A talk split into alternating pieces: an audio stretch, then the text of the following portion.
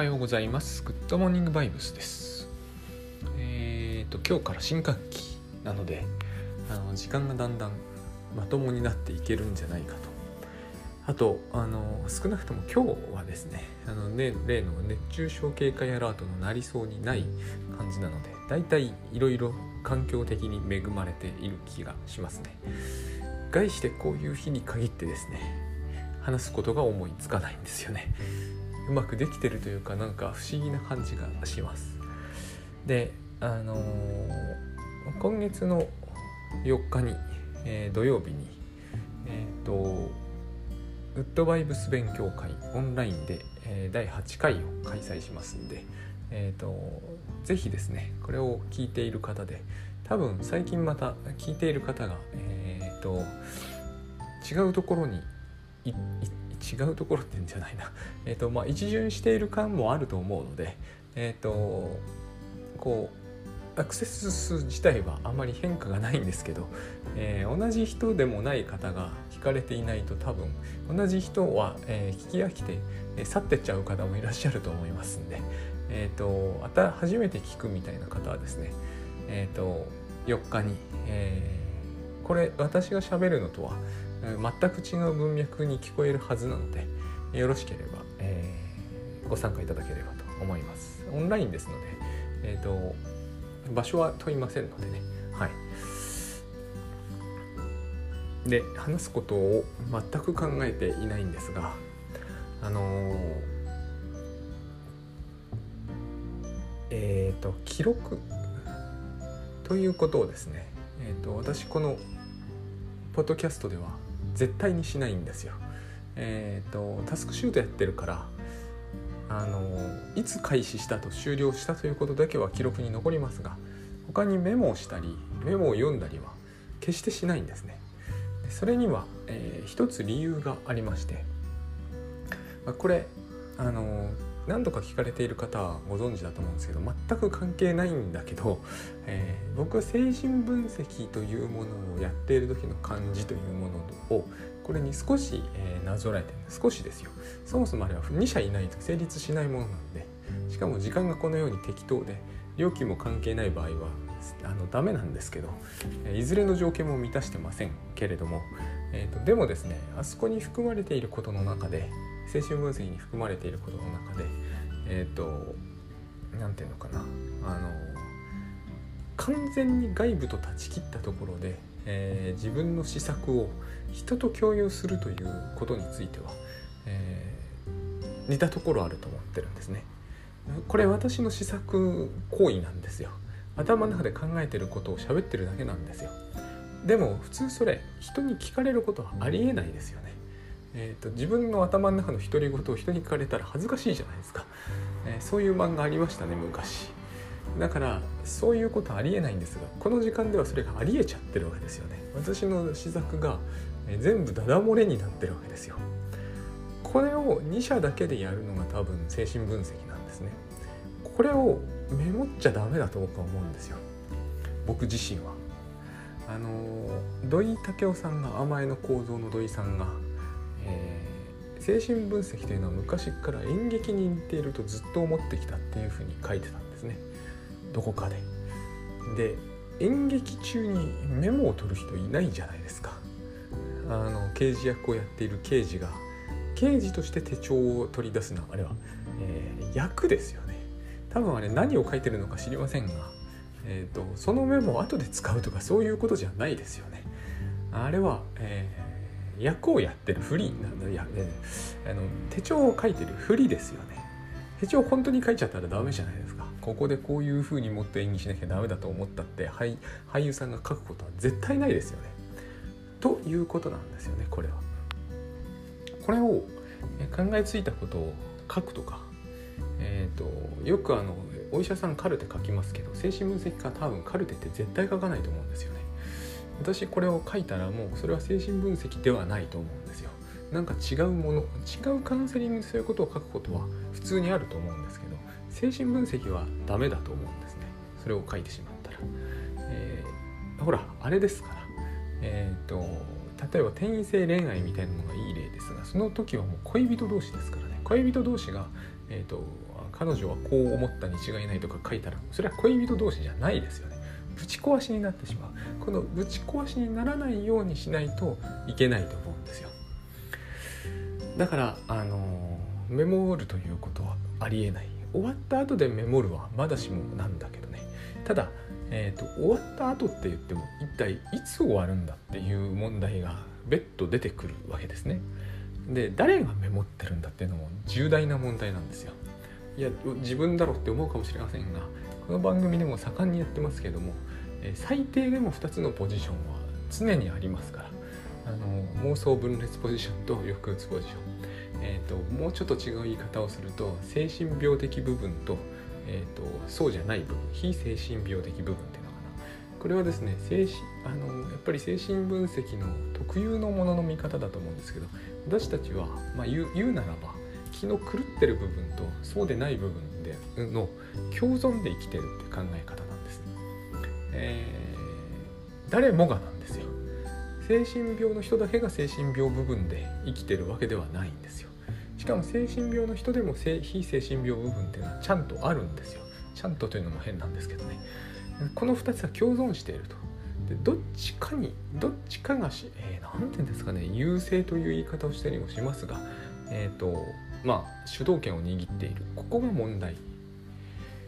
で、えー、非精神病的部分というのは、まあ、要するに正常な部分と私たちが見なしてる部分ですが、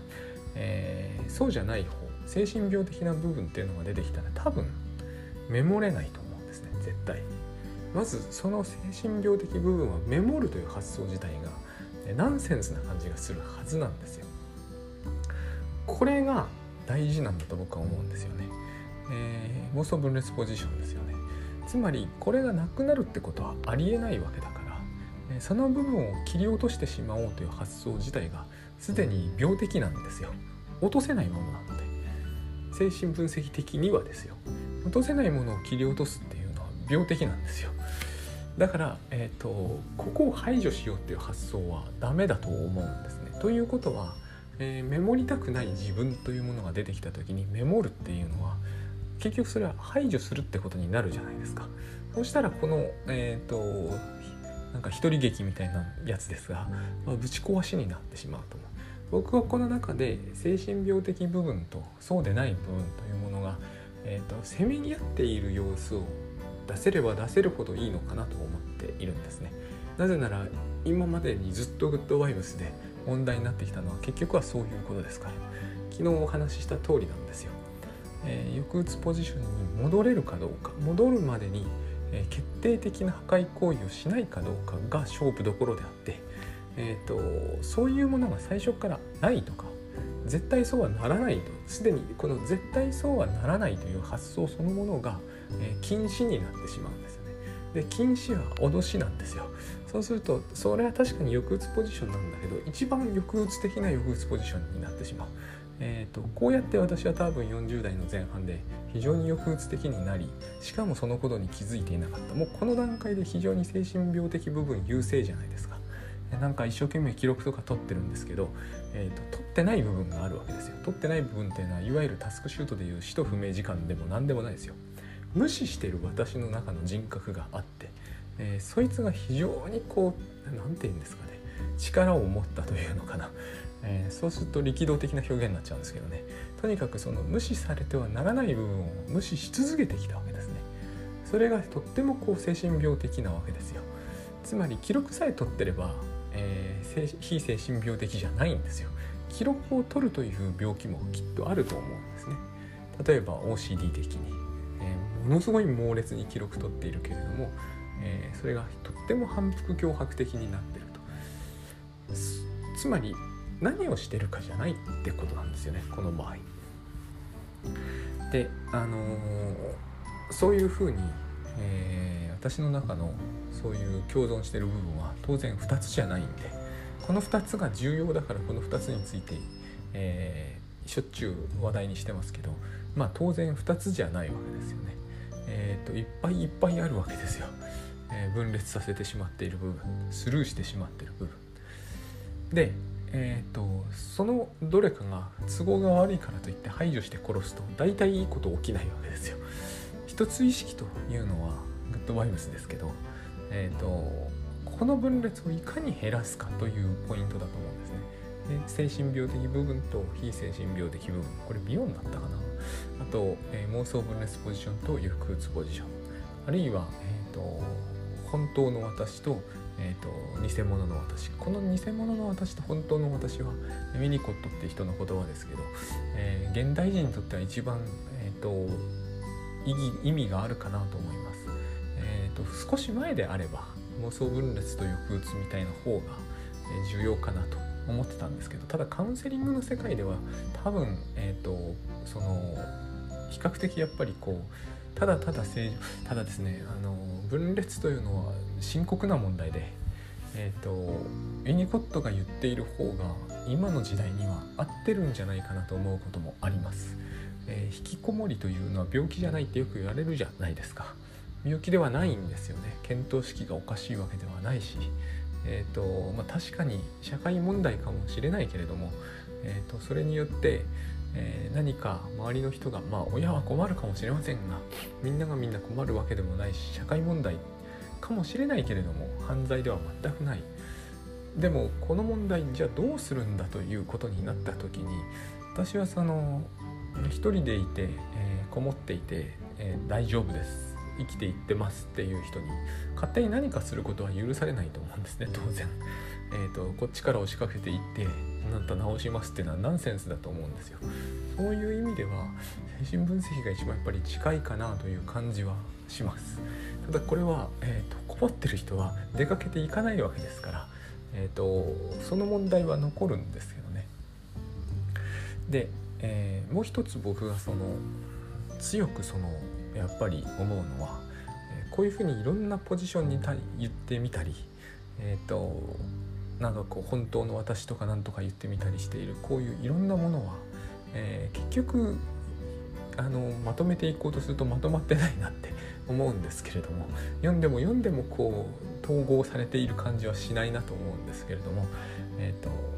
どこかをつっついた時に何かが出てくるみたいなことはあるんですよね。例えばその偽りの私っていうのはすごく分かりやすくてその人は社会的に問題がなく引きこもってもないとしますね。えーと、少なくとも見た目の上ではちゃんと仕事をしてますと。ただなんか変ですと本人がそう感じてるなんかおかしいと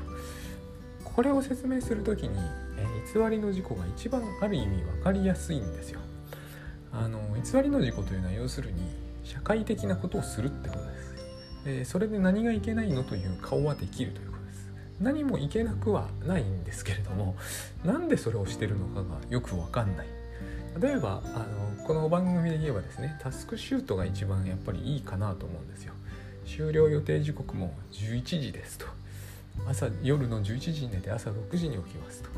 散歩して朝活して何々して仕事もきちんとやっていますと。ハンデをしたようにきちんとしていますと。でこれを外から問題にすることは全くできないですよね。ただ、えー、本人がどう思うかなんですけど、えー、空虚な感じがする。って言った時にどうするかってことなんですよね、えー、なんで空虚な感じがするのかと。別にお金に困ってません。人間関係も困ってません。と本人は思うんだけれどもなんか空虚な感じがすると。こういうの時どうするかと。でウィニコットの表現を使わないとここで引きこもりって出てこないんだと思うんですね。引きこもってないですから別に。でもウィニコットは引きこもりっていう表現を、えーと、考えては少なくとも見るわけですよ。ウィニコットの話を読んだことがあったらですね、えー、その人は偽物の事故で世の中をずっと生きている。で本物の事故はどっかに引きこもってる。どこにってのはないんですけどね。どっかに引きこもってる。で本当の自分は引きこもってるから何をしていても実感が湧かないというあの割と有名な表現が、えーと、ピタッとはまるんですよね。何をしててもっていうのは性的な行為をしててもっていうような意味ですよ。一体全体これ何なんだって感じじゃないですか。何をしててもっていうのはそれをしてても本人はしてないんですよ。きちんとやるんですけどね。そういう人ってきっといらっしゃるんですよ。でこういう方がですね実際に精神分析とは言わないまでも何かの相談とかをした場合非常に極端な場合タスク管理の相談とかをした場合でもあの唐突にヒステリーみたいな乖離みたいなものが出てきたりすることがあるんですこういう時に急にあれメニコットので考えてきたはずなのにいつしかクラインになってるよねっていうような本当はそこは論理的な整合性をきちんと追わなきゃいけないんでしょうけれども、えーと、多分このポッドキャストでもそうですが、えー、実際にカウンセリングなんかやってる時そんなことをごちゃごちゃ考えてる場合ではないんですよ。そしてどうなっていくかというと2社で、えーと、疑似的な現実空間に叩き込まれるんだと思うんですよ。あの人がずっとよくわからないところに引きこもっていた。何かがその人の中のバランスが壊れるんだと思うんですよ。そうして、えーと、話を聞いてる方もその話に巻き込まれていく、えー、東映ドイツ化ですけどね。その話の中にま叩き込まれていくわけですよね。要するに演劇を無理やりさせられるわけです、えー、その人は何かをお父さんかな。お父さんに何かを強烈に感じているものがあり。で唐突にカウンセラーはお父さんの役をやれってことになるんですよ。最初からできないですよね。でも話をずっと聞いたり、えー、濃い時間を共有するみたいな言い方するんですけどそういうことをするとお父さんの役を自然と自然とさせられていくんですね。で気が付くと,、えーと、その人そのカウンセラーは嫌なお父さんをさせられると。そしてその人に最も言っちゃいけないことを言いそうになると。でそういうことが起こらないと始まらないんですね。なんでこの人がそういう問題を抱えているのかとか社会的には何も問題がない人がただなんかちょっと空虚なんですみたいな話をするだけだったはずなのになんか気が付くととんでもないことになってると、まあ、とんでもないことになってはまずいんだけどカウンセリングだから。でも、えーと、そのとんでもないことになりそうになっているぐらいなところまでいかないと、その人が本当に実際どういうことでずっと長いこともしかすると40年間とかも悩んできたのかがわからないと。現に私はその40歳ぐらいの時にだんだん抑うつっぽくなってたと思うんですね。後から考えるとですよ。その時になって、えー、そうですね。多分グッドバイブスに知り出会ったのは最も早く見積もっても45ですから5年は結構危機的な状態にあったんですが全く気づいてないんですよ。自分としては。周りで気づいてた人もいたかも分かりませんが大変少なかったとは思うんですね。でそれずっと抱えていたんだけど分かんないと。で考えてみるとですよ48になってみて思い当たってみるものを全部洗い出そうと頑張ってみると少なくとも8歳ぐらいまでは戻っちゃうんですよ。40年間ですよね。その間あったことは多々ありますよ。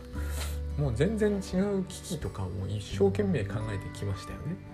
えー、受験とか。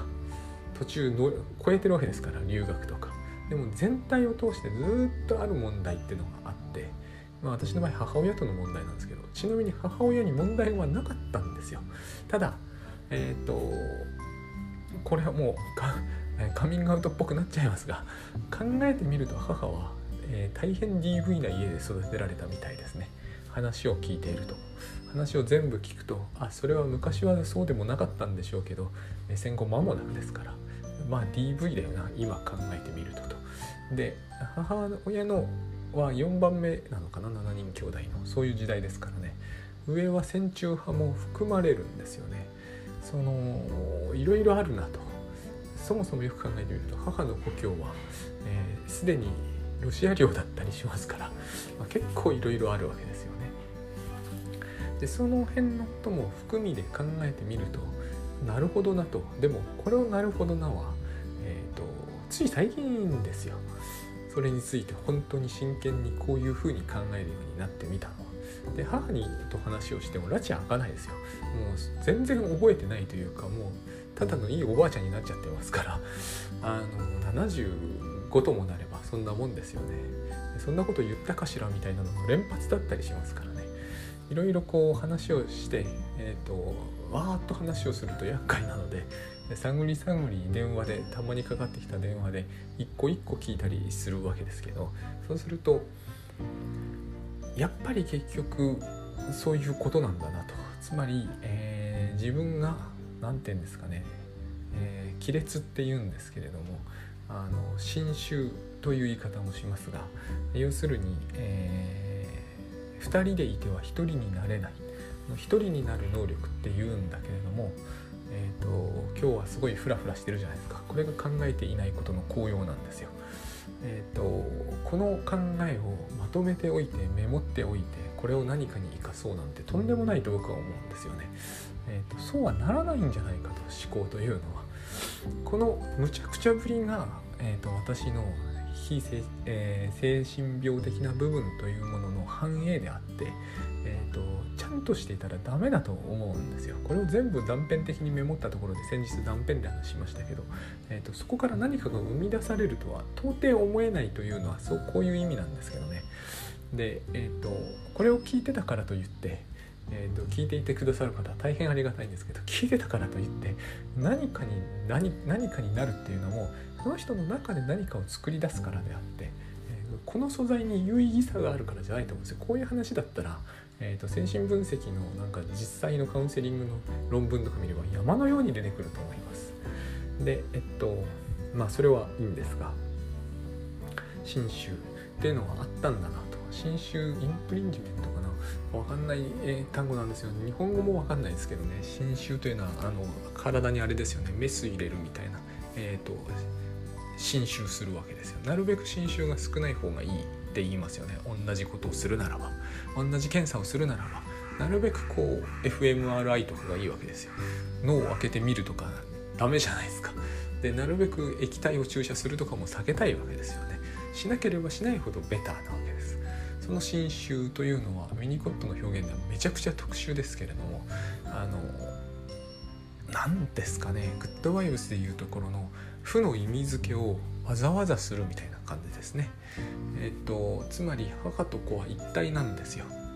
一体ということはどういうことかというと2人でいても1人なんですよ子供はっていうのがウィニコットが言うんですね私は将棋っていうのをどうしてもこれ何がいい事例なのかっていうのは人によって様々だと思うんですけど絶対こういう経験はあるとは思うんですね家族3人といても、えー、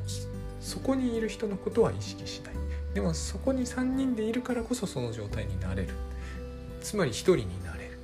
えっ、ー、と1人きりになれるというのは孤独に強いというような話とは全く関係ないんですね、えー、23人いても1人になれる。で特に母子は最初はそうじゃなきゃダメだっていうのが、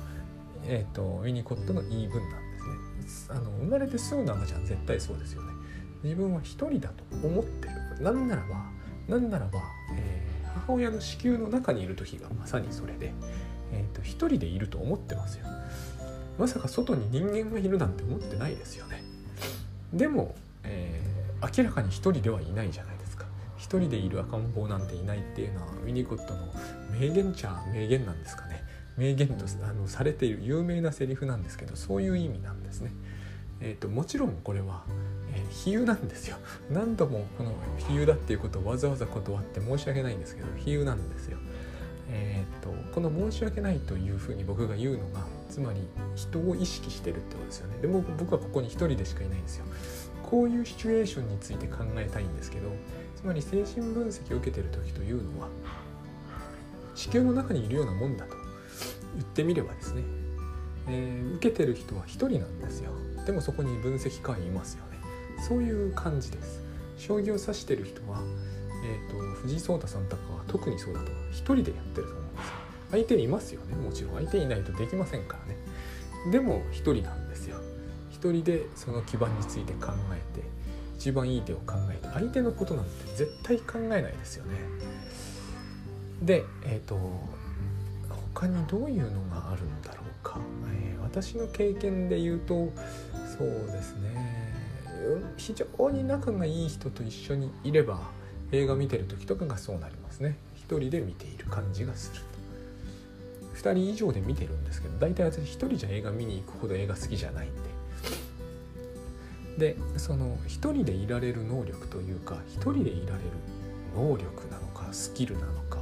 1人でいなきゃいけないんですね赤ちゃんはね。ところがそこにお母さんが登場してしまう。これが新種なんしてくるって感じですね。しかもしてはいけない侵入をしちゃうみたいな。しちゃうんですよこれ。しちゃわないと始まらないんですよこれもまた。でもしてはいけないんですよ。その辺もパラドキシカルなんですけどとにかく一人でいる。そうですね。例えば可愛い子には旅をさせろって言いますよね。で子供が旅をする。旅はしませんが、まあ、どっかに行くと。その時にお母さんが置いていかれる不安を抱くというのが新種です。これはまあ典型的で割とよく書かれている事例なんで今思いついたのがたまたまそれだったからもっと僕が僕らしい事例を考えなきゃいけないんですがこれが新種です。要するに負の意味付けをそこで、えー、親がしてしまうというか母親じゃなくてもいいんですよこれは。関係ないんですねそんなことは。負の意味付けをしてしまう。そもそも、えーと、自分が、え、自然に当然やりたいと思うことをやっていることに意味をつけられてはまずい。性であっても本当は。でも大体問題になるのは負の意味付けです。子供は遠くに行きたい。それを母親は子供に置き去りにされるという不安を意味付けしてしまうと。そういうことをされると子供は必ずそのことに気づいて今後お母さんの気分を害さないようにモニタするようにモニタリングするようになる。この時に生まれるのがホールズセルフつまり偽りの事故というものです、えー、これは絶対に我々の社会生活では必要なもので問題なのはここの偽りの自己と本当の自分の間の、え分裂が激しくなること厳しくなることですね。そうするとその人はもう偽りの自己なしには一人ではいられなくなる。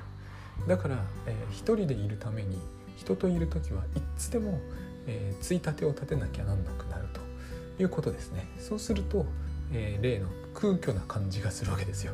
本当の自分は何にもさせてもらえないんで。全部偽りの自己が、えーと基本的には恐怖のためですね、えー、常にモニターすることになると、えー、私は最近本書いてつい人の顔色を伺ってしまう私を、えー、手放す方法だったかな。タイトルで悩むっていうのは問題ですが、えそれ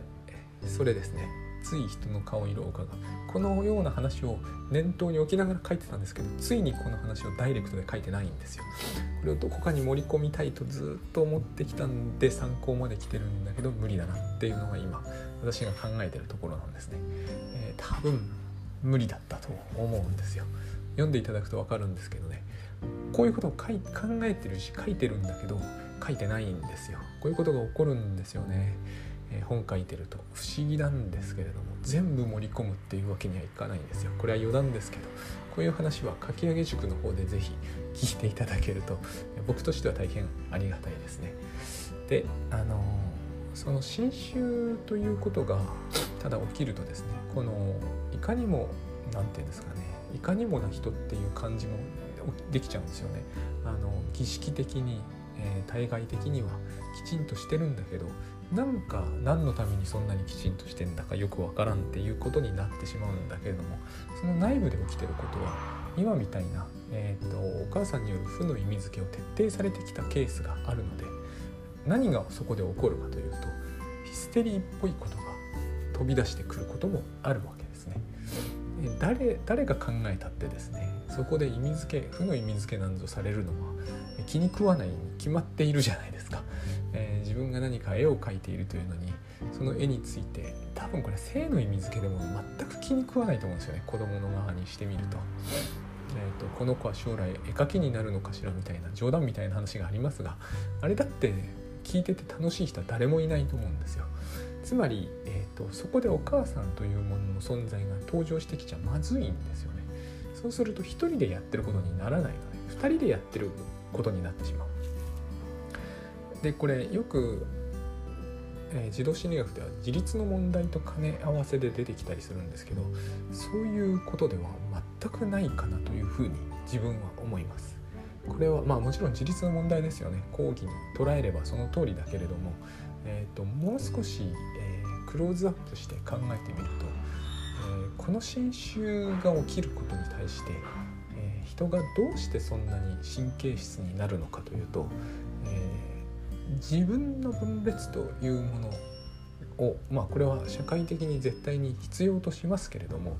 えー、言ってみればそれはあの対人不信の表れだしきっかけでもあるししかもあの何て言うんだろう、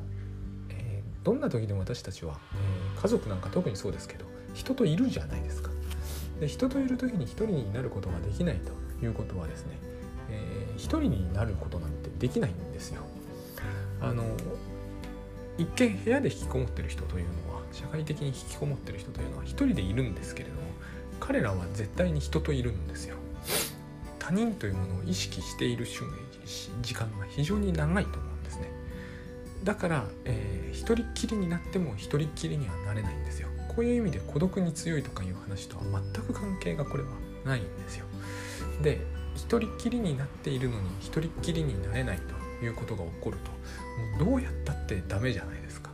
こういう人がですねこういう時にだな、え、妄想的になるのは当然ですよね。私たちとしては。だって一人っきりになってる時にすら一人になれないということになってくると結局これは意識の問題なんで、えーと、どこかで自分のことを何とか悪く言っているとかそういう話にすぐなりますよね。でそれが本当であろうと嘘であろうと、えー、真実味があろうとなかろうと関係ないじゃないですか。えー、関係ないという言い方では釈然としなければ例えばクレームメールとかがそうなんですけど概してクレームメールで言われてる通りのことって起きないじゃないですか今のご時世このご時世ですから万が一万が一万が一ってみんな万が一の話ばっかりしてますけれども万が一っていうのは1万回やったうちの1回ですからパーセンテージで言って0.01%ですよねこういうふうに冷静に考えないじゃないですか。万が一のことが起きてはならないからってみんな言って必ずこの0.01%の方に照準を当てますよね。というような人間心理を考えると一人のなのに一人になれないっていうのは恐ろしいことですよね。万が一何が起きるかわからないわけですよ。通りすがりの人が火をつけるかもしれない。そういう事件がこの世にないわけじゃないですよね。万が一どころの確率よりずっと低いですけれど常に他人のことを意識するということはもう迫害されてるのと全く同じことになってしまうと思うんですだから2人以上でいるけれども1人でいられる能力っていうのは私たち生きていく上で必須ですよね。でこの時に私たちは分けたいじゃないですか。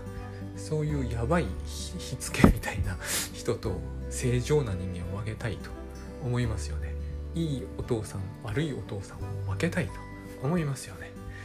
こうして、えー、引きこもりということとヒステリー乖離ということがすっごく関係してくるんですよね。えー、いいお父さんこの世にいる人たちがいいお父さんであるならば、えー、この世で生きていく気になるけれども悪いお父さんが出てくるんならば、えーと、何とかして、えー、悪いお父さんを全員一箇所に閉じ込めて、なんならこう海ほたる刑務所にでも送る必要があるとかこれはもう乖離ですよね。これをずっと推し進めていくと,、えーと、いいお父さんがいる時用の私と悪いお父さん用の私は別人ですという話が始まっちゃうんですよ。であのそういう人と一緒にいるとですねよくわかることがあります。不意に不意にちょっとした言葉で不意に、えー、相手の態度が急変するので、えー、自分としては非常に恐ろしくなりますよ。えー、となんかすごい自分が無神経な人間のような気がしてくる。まあ私は無神経な人間ですけどあの気がしてくるんですよ。だってちょっとした言葉で相手の態度があなたは悪い佐々木さんだったからもうあのめちゃくちゃ攻撃しますって態度にガラッと変わるんですからなんかこっちがよっぽど悪いことを言ったような気がしてくるじゃないですか。これが転移なんですよね。それはもうまるで劇ですよね。あなた悪いお父さん役ねみたいな感じなわけですよ。で自動的にそうなるわけですよね、えー、何にでも悪いお父さんを見出す能力が相手は発達していますから。ただしこれは、えー、親しくならなければ起きないことです。親しくならないんだったらばさっきの偽りの事故が徹底的に「あどうもどうも」っていうことしか言わないんで相手は絶対表面的にしか対応しませんから、えーと、侵襲をその人はされてきてますから親御さんに。少なくともそう思ってるんで侵襲されないためにも常に絶対儀礼的な話しかしないんですよ。親しくなるからこそ、えー、ヒステリカルな問題というのが出てくる。つまり、えー、人格交代みたいなものを直面する羽目になるわけですね。こちらとしては。でその時にこっちも非精神病部分で対応するじゃないですか。でそんなこと言われてもって言い出したくなるじゃないですか。そしてこう泥沼にはまっていくわけですよこの経験が大切なんだと思うんですねこういうことって私たちはみんな経験してきているしみんな持っているはずで、まあ、お釈迦様ぐらいの人は持ってないかもしれないですけど普通は持ってるんでえっとインインテンシブっていう言い方するんですけど濃密に関われば関わるほどこの部分との直面するっていうことが起こるんですよ。でその人は非常に面白いことに次回会ってみるとこの次回大事なんですよ。そういう人とは二度と会いたくないって私たちはすぐ思うんだけど次回会ってみると全然ケロッとしていてなぜなら私はいいお父さんに戻ってたりするからこれがすっごい大事なんですよ。みんな自分は一つの人格だと思ってるからこういう観点については考えないんですけど相手からすると私はいいお父さんになったり悪いお父さんになったりするわけですから当然相手の態度もそれにこうして変動するわけですね。こういうものを全部、えーと、あちらこちらで考えていくとですね考えていくと、えー、私が抑うつっぽくなっていったのはごく当然の成り行きだったしなぜなら私は徹底的に引きこもってましたからきこもってたというのは家から出なかったって話じゃないですよ。この文脈で考えていただきたいんですけれど。2人以上の時に本当の私でいる相手は非常に稀だったということですよ。非常に空虚です。何をやっていてもですね。そしてだんだんだんだん妄想的になっていくんですよ。なったので、えーと、と恐れを抱かないということの意味がですねとってもこう突き刺さるんですよね。恐れを抱くっていうのはもう何、えー、て言うんですかね。人を見たら恐れを抱くんですよ、えー、偽りの事故というのはもういつでもスタンバイなんですね。いつでもスタンバイ。この状態に入ったら恐れ抱いてるのと何にも変わらないんで、えー、本当の自分は絶対出てこないというその状態なんです。その状態に、えー、私はグッドバイブス的に対応したと。勇気いりますよ。偽りの事故を出さないというのはですねスタンバってるんで、えー、非常に勇気がいるんですよ。本当はこれ勇気がいるって話ではないんだけど結局私がグッドバイブスを実践したにするにあたっては勇気がいるだったんですね、えー、相手が怒るかもしれないとかいうその時にこそ、えー、一番大事なことが起こってるんですよ。相手が怒るかもしれない。気にしないっていうのとは違うんだけれども今考えたようなことを全部考えるんですよ。なるべく早くね、えー、相手が怒るかもしれないって思った時にはもう妄想分裂ポジションが始まってるっていうことなんですよ。なんとか頑張って抑うつポジションには戻すんですよ。本当の自分を出すんですね、え非精神病的部分49ぐらいまであの49対51みたいなやつだったら49ぐらいまでにする。全部同じことになります。素の自分が丸裸で出ていく感じを抱くんですよ。これやんないと,、えーと、とどうしても日々が空虚になっていく。うまく切り抜けてる感じなんだけれども何にも体験していないような感じになっちゃうんです。タスクシュートに記録は全部残ってますよ。やったのは間違いなく自分なんだけどどれ一つ極端な日日はですねどれ一つとして自分がやったような気はしないっていうことになっちゃうんですよ。